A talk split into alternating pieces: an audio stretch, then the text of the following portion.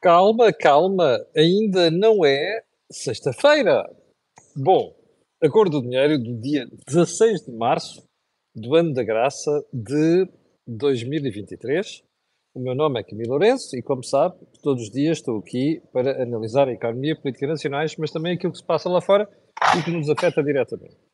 Ora, hoje eu tinha pensado fazer uma edição totalmente diferente, mas como já percebeu do que é que, depois do que se tem passado nas últimas horas, nós vamos ter que passar também o principal tempo do programa de hoje a falar de banca. Porque o que está a passar não é bonito e o que está a passar é preocupante.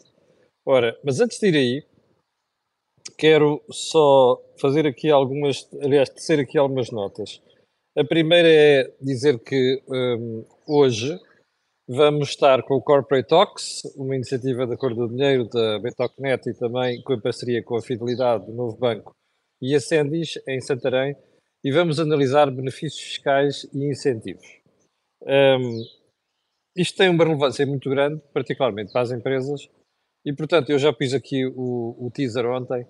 Quem quiser inscrever-se ainda vai a tempo, nós temos espaço ainda na sala, além de que a própria sessão será uh, emitida em streaming. Mas vale a pena estar atento a isto. Bom, segundo ponto, disclosure habitual. Este canal tem uma parceria com a Prozis, de que muito se orgulha. E isso significa que quando você for ao site fazer compras, aliás, a partir, de ontem passou a estar disponível uma, uma, uma promoção especial. Eu daqui a pouco já vou incluir aqui também. Um, e, uh, mas dizia eu que uh, isto permite-lhe, quando você for ao site, utilizar na saída onde diz que vão promocionar o nome Camilo e depois sai de lá com desconto de 10%. Bom, agora sim, vamos ao programa de hoje e vamos começar, como habitualmente, pelo período de ordem do dia, com um particular abraço a quem está desse lado da Suíça. É muita gente mesmo que nos chega da Suíça. Há cada vez mais gente também nos Estados Unidos, particularmente na outra costa, porque ainda é, é meia-noite, uh, na costa do Pacífico e eu quero agradecer o apoio que nos vão dando por estes países todos. Bem, e o, o grande abraço para a Suíça é porquê? Porque a malta deve estar um bocadinho com tef-tef, como se costuma dizer, por causa daquilo que se passa com o Rei Suíça. Mas já lá vamos. Período de ordem do dia, eu ainda tinha ficado tratado do assunto, ainda não temos assim muito tempo, mas há uma coisa que queria dizer, que é a reforma da, da energia apresentada pela senhora comissária Kadri Simpson em Bruxelas. A ideia é que cada consumidor possa ter vários operadores, digamos assim, vários fornecedores, várias utilities. Um, você tem um carregador para o carro, pode ser um operador. Você em casa, o que consome em casa, pode ser outro operador, outra utility. Bom, isto não era possível até agora e é uma alteração de monta, de peso. Uh, isto compreende-se porquê? Porque muitas vezes os operadores, uh, para determinado tipo de atividades, acabam por ter valores completamente diferentes. E alguns tratam melhor, imagino, o mercado residencial, outros tratam melhor o mercado empresarial, e, portanto, é neste sentido que, que as autoridades pretendem induzir o consumidor. O segundo ponto é uma coisa que nós falámos aqui, quando abordámos o assunto pela primeira vez, que ainda não está muito esclarecido, que é a questão de as utilities disponibilizarem aos consumidores um programa de preços fixos. Isto é o mesmo é dizer, olha, eu durante este ano vou contratar consigo o preço da energia, mas você não vai mexer no preço da energia durante esses 12 meses. Isto é uma grande vantagem. Proporciona previsibilidade, tal como as taxas fixas no crédito de habitação. Qual é o problema disto? Ah, se durante o decurso desse ano, por exemplo, o preço dos mercados subir, você fica protegido e fica-se a rir. O drama é se durante esse período de tempo o preço do mercado cair e você estar a pagar aqui em cima. A utility fica-se a rir. Percebe? Aliás, a utility vai se rir sempre, porque este preço fixo vai levar em linha de conta os imponderáveis, que é se alguma coisa correr mal, não podemos perder dinheiro. Portanto, quem já anda aí a esfregar as mãozinhas, calma. Mas há uma previsão que eu quero fazer aqui.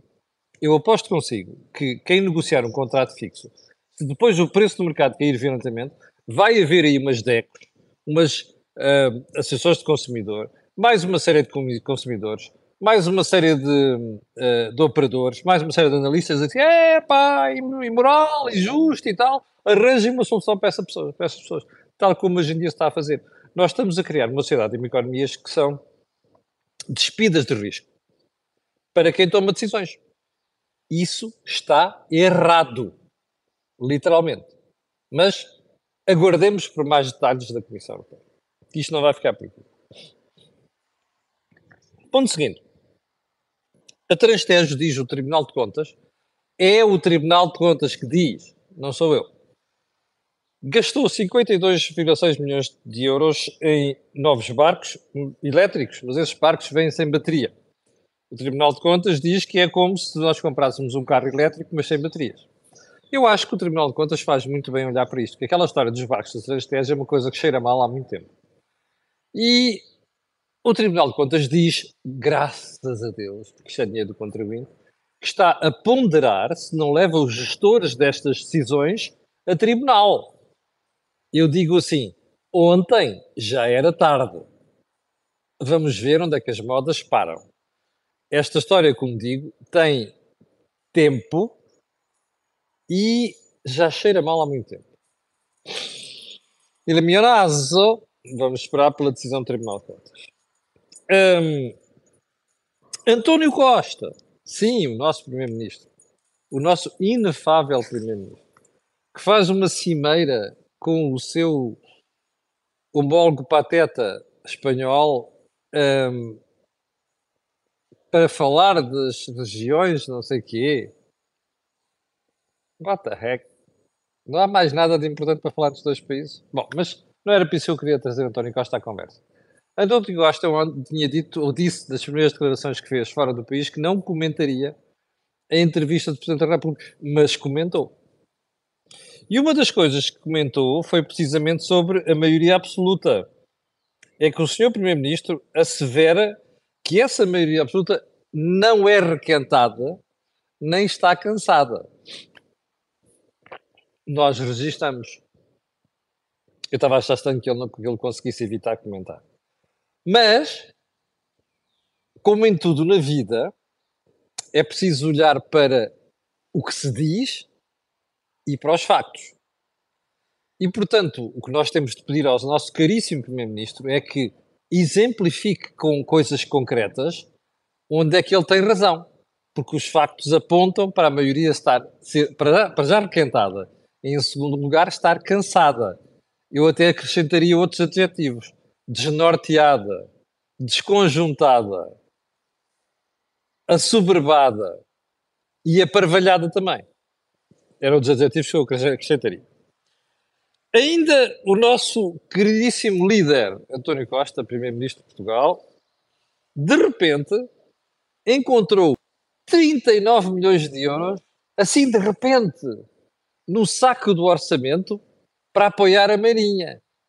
A Marinha que está, Marinha de Guerra, que está em foco pelo facto de termos assistido a 13 elementos da guarnição do NRP Mondego estacionado na Madeira que se recusou a fazer um serviço. Eu sei, eu sei o que é que vão dizer aí. Ah, mas não, o governo informa que esta decisão tinha sido tomada antes do episódio da Marinha. Eu vou-lhe contar mais. Não é inteiramente verdade, é antes deste episódio. Mas o governo foi informado do que estava a passar com uma série de navios da Marinha e por isso é que o Sr. Primeiro-Ministro se acorronou hum, e tomou esta decisão. Mas é interessante ver como é que se descobre de repente 39 milhões de euros num orçamento onde não havia estes 39 milhões de euros para a Marinha. Isto quer dizer que a malta está atenta. Ainda bem. E, mas ainda bem que ainda vai estar mais atenta agora, porque isto aqui passou a estar na dependência, ou melhor, no, sob o foco da comunicação social. E sobre esse aspecto, aproveito, aproveito para dizer que o Sr. Almirante Gouveia Mel fez muito bem ontem ter vindo pronunciar sobre o assunto. Não perdeu tempo, é uma coisa muito importante. E aquilo que ele disse é crucial. Eu compreendo os protestos de quem estava naquele navio. Aquela ação é inadmissível. Ok? E aqui a militar vive de cumprimento de ordens. Quem se recusou a cumprir aquelas ordens vai ter que arcar com as responsabilidades. E se o Código de Disciplina Militar for, for aplicado, aquela malta não vai sair nada bem desta história. Bom, vamos agora para os assuntos mais importantes de hoje. a minha alma está parva, porque eu vejo às vezes cada vez mais especialistas. Aliás, sabes que muitas vezes, uh, quando dizem assim, aquele é professor de economia, aquele gajo é prémio Nobel não sei das quantas, eu, é quando eu começo a ter mais dúvidas. Porque o mundo está cheio de instituições financeiras, grandes fundos de investimento, grandes ministérios de finanças ocupados por pessoas que sabem de finanças e de economia, mas que fazem os maiores disparates. Ontem, numa coisa qualquer da OCDE, uh, o ex-prémio Nobel de Economia 2001, Joseph Stiglitz, disse uma coisa fantástica. Ai, a queda do Silicon Valley Bank é culpa do Fed, do Federal Reserve Bank. Eu pensei assim, quando eu vi aquilo a primeira vez, pensei assim, espera aí, ele quer dizer que o Fed esqueceu de regular ou de supervisionar. Não. É porque o Fed subiu os juros. Percebe? Muito rapidamente. E, portanto, como os ativos que o SVB tinha eram impactados e de forma séria por estas subidas rápidas de juros, a culpa é do Fed. Pá, espera aí. É como aquela coisa de um gajo tem um cancro, percebe? Pá, e vai com uma dose maciça de, de quimioterapia. É pá, a culpa é do gajo que deu a quimioterapia. Não é de quem andou, teve uma prática, imagino, não, quer, não é exclusivo, mas imagino, a pessoa contribuiu seriamente para ter aquela doença. Não, a questão não, é, não está ali, a questão é no tipo que de repente faz o mau cálculo e espeta-te com uma dose imensa de quimioterapia em cima. Bom, a gente pode dizer assim, o BCE, o FED atrasaram-se a subir as taxas de juros. Isso eu aceito o BCE e o Fed cometem um erro grave quando dizem que só vão supervisionar bancos grandes, são os bancos sistémicos. Como está a ver, os bancos médicos, médios, perdão, também são bancos sistémicos, quer dizer que abalam todo o sistema financeiro. Não podem ficar de fora. E o BCE vai apresentar uma lição com isto. Bom, portanto, isto é aceitável. O que não é aceitável é ver um prémio Nobel dizer é para que a culpa é do Banco Central porque subiu os juros muito rapidamente. Não. A culpa é do gestor do, SB, do SBB e dos acionistas do SBB que não fiscalizaram corretamente a ação e que tive, tomou decisões erradas sobre investimento em obrigações. Está a ver como é que está a voltar isto? De um dia destes, a gente responsabiliza totalmente os idiotas que tomam decisões. E depois a culpa passa a supervisores. Isto é extraordinário, percebe? Bom, sigamos. Ontem, o problema passou para a Europa. E passou para a Europa por uma coisa, ontem falámos disso aqui muito, muito, muito en passant, por causa do Credit Suisse. O Credit Suisse é um banco que está com problemas já há muito tempo. E o Credit Suisse está a cair, bom, muito agitado em bolsa e a cair, perda de património, de clientes, depósitos, desde 2020, como reconheceu o próprio banco ontem numa nota. O problema do Correio Suíço já devia ter sido resolvido há muito tempo. Aliás, como sabe, há um gestor português, António Hortosório, que esteve lá, depois saiu por causa de umas brincadeiras com não respeitar decisões do banco em matéria de, de Covid e de diabo 4. Mas enfim, isso é outra história. O Correio de Suíço está a precisar de uma reforma profunda. Há muito tempo. E não a fizeram. E esta coisa dos bancos é como as doenças. Se um gajo não ataca aquilo com a história da quimioterapia, as metástases uh, espalham-se. E o problema do Correio disso é este. Você dirá, ah, mas também, até agora não era um problema. Não era um problema, estava tudo posto em sossego. Quando começam as chatices, quando, imagine, acontece uma coisa, a história da borboleta que bate as asas no outro lado da Ásia e o efeito sentes aqui.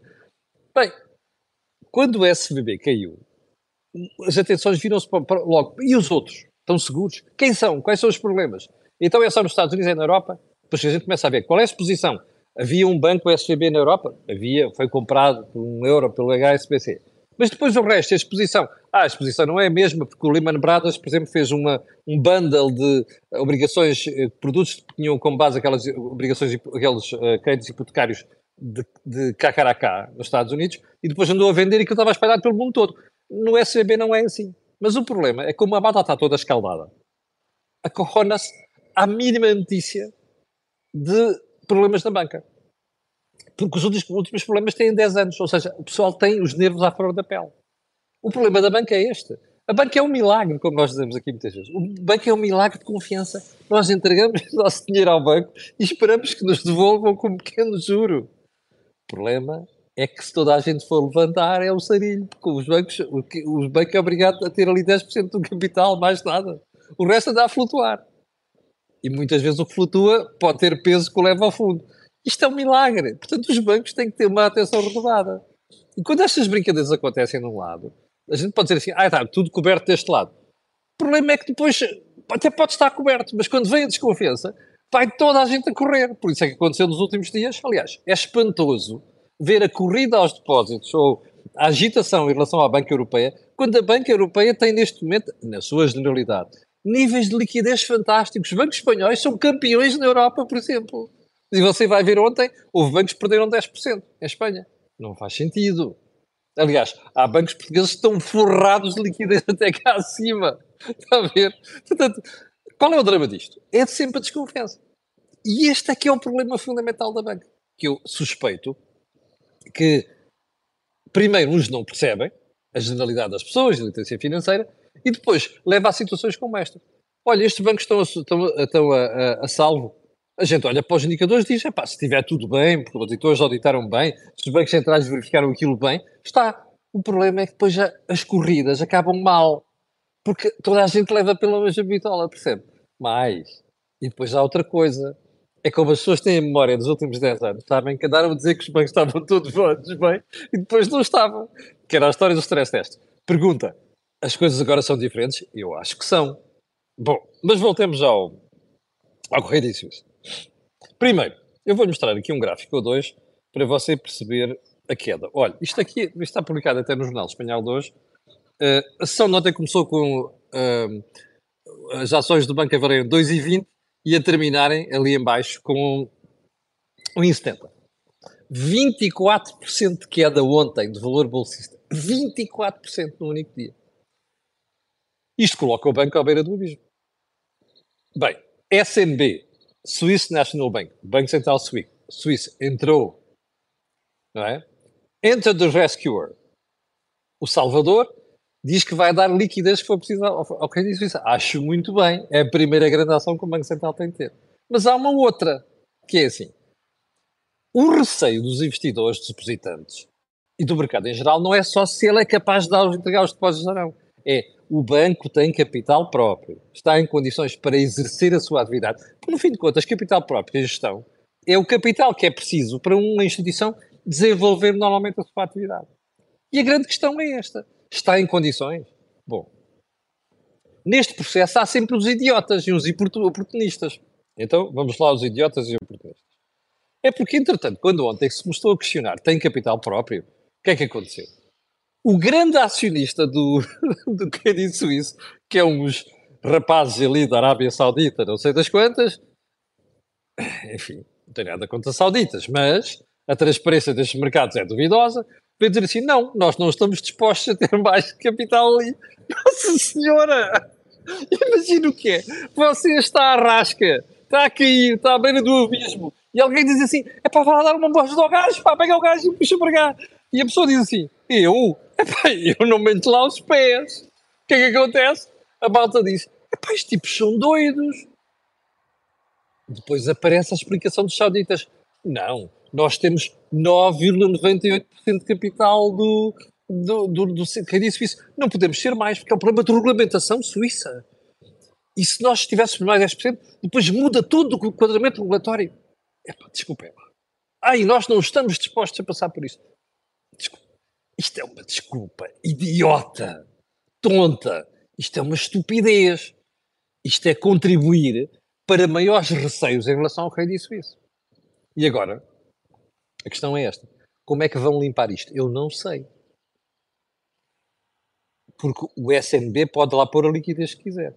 Se continuar a haver suspeitas quanto às contas do banco e a nota do banco sobre a aprovação das contas de 2022 e alguns aspectos em que se me põe elas pelas de punta, como dizem os espanhóis, tem. E, portanto, isto só se resolve agora com outras ações. Aliás, isto é assim, ou se ataca tudo de uma vez com uma grande violência à primeira e mata-se completamente o tubarão, ou então a coisa começa a correr mal. Pergunta: vai correr mal? Eu não sei. Se há coisa que eu não ponho hoje em dia às mãos, é porque cada vez que diz está tudo bem na banca e não está. Até por outra razão, por estas patetices, percebe? E a gente olha para aquilo, para os bancos europeus, e parece que está tudo bem, de facto. Até porque as autoridades e o BCE fizeram um trabalho notável nos últimos 10 anos. Mas há coisas que ficaram por fazer. Por exemplo, União Bancaire, União Bancária, que os nossos queridos amigos alemães andaram a resistir à força toda nos últimos 10 anos. Com alguma razão, aliás. Porque a rapaziada do sul da Europa queria aproveitar a boleia, a borla, de, dos alemães. Eu percebo. Mas, atenção, não se pode ter uniões monetárias. Não ficam completas. Sem uniões orçamentais, que ainda não temos uma. Temos os arrebentos e tal. Mas também não fica completa sem uniões bancárias. É isto que está em causa.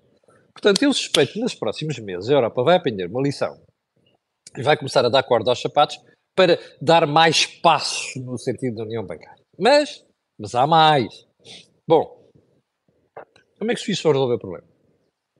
Se o melhor acionista diz não põe lá mais dinheiro, caso for regulamentar, é muito simples.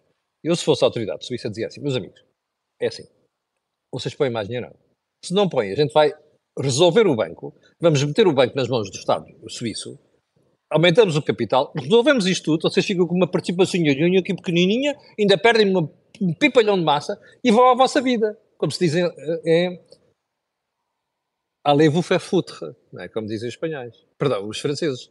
Pá, vão-se lixar. Não é? Estão para lá, desapareçam daqui. Eu, eu acho que isto é a última decisão. Vamos ver se vai acontecer. Mas uma coisa é certa.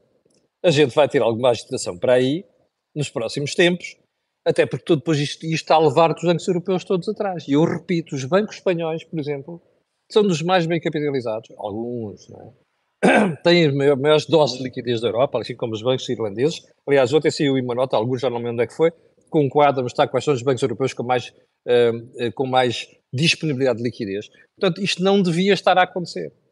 Este tipo de insegurança, de, de receio, não devia estar a acontecer nesta altura do campeonato mas acontece. E acontece que as pessoas têm memória, ainda têm memória da última crise. E isto é que os bancos centrais precisam perceber. Bom, por falar em bancos centrais, hoje há uma reunião do BCE. E nessa reunião do BCE, o que se vai perguntar é, o BCE vai subir as taxas de juros? Eu vou apostar consigo. Vai. Então vai subir quanto? Toda a gente dizia que era 0,5%. Pontos percentuais. Se calhar não vai ser. Se calhar não vai ser. Pode ser 0,25 pontos. Por causa do receio disto, disto tudo. Mas uma coisa é que nós sabemos. Como 0,25 não vai chegar para, para controlar a inflação, significa que vamos atirar o problema lá mais para a frente. E o problema mais para a frente é custar mais desemprego, custar mais crescimento económico, se não mesmo recessão. Percebe? É este o problema. E, e a questão fundamental é esta. Nós olhamos para, para a questão da inflação e sabemos que ela já começou a patinar e tem que voltar aos 2%. E, portanto, precisa-se ainda de mais uma dose agressiva de da taxa de juros. Se calhar vamos adiar isto. Acho que vamos ter um problema, mas enfim. Uh, como dizia o outro, uh, prognósticos só no final do jogo. Bem, já agora, deixem-me só explicar uma questão, porque alguém que colocou uma questão, é, uma, matéria, uma questão em matéria de nacionalizar, nacionalizar bancos. Vamos lá ver se a gente se percebe. percebe. Nós vivemos no Estado moderno. E as economias modernas são economias que, por mais que sejam economias de mercado, papel, o Estado tem um papel. E o Estado tem um papel precisamente em situações destas. Portanto, não vale a pena estarmos aqui e o, o, o, não haver bancos nacionalizados ou não haver uma intervenção do Estado neste, deste género seria em Estados liberais do século XIX. Isto não existe, isto acabou. É para isso que existe o Estado, para situações extremas, quando há um problema grave, para garantir, nem que seja de forma transitória, que as coisas funcionem. Eu não queria terminar a conversa de hoje sem ir para um fato gravíssimo que aconteceu ontem e que não está a ser devidamente reportado barra analisado. Portugal foi aos mercados ontem financiar-se e foi buscar pouco mais de 700 milhões de euros em dívida a 12 meses. 12 meses. Sabe quanto é que pagou? 3. 3%. A 12 meses. Não foi a 10. A 10 está nos 3,5. E ainda vai subir. 3% a 12 meses. Sabe o que é que isto significa? Eu gostava de pedir à rapaziada, nomeadamente socialista, que há um ano insultava os analistas, alguns deles davam aqui a insultar-me. Não, nós temos é taxas negativas. Hello? 3% a 12 meses? Il mio naso, ou se quiserem versão espanhola, outra expressão, se me pusieron los pelos de punta, ontem, quando eu vi 3% a 12 meses. Bom, está a perceber porque é que o governo está à rasca? Está a perceber porque é que o Ministro das Finanças se acorrona cada vez que dizem aumentar despesa? Está a ver, estão a ver, caros professores, porque é que não vou recuperar os 6 anos, 6 meses e 23 dias, não sei das quantas, é por causa destas coisas. Já agora, a rapaziada socialista que andava a dizer que não havia problemas de financiamento e que acabou a austeridade, hello, 3% a, dois, a 12 meses, hum, não te cuides não, como dizia o outro. E por aqui ficamos. 7.300 pessoas para aí em direto. Muito obrigado. E também àqueles que vão ver. Pedido. Está a ver aqui o subscrever no YouTube. Força. Botãozinho aqui em baixo.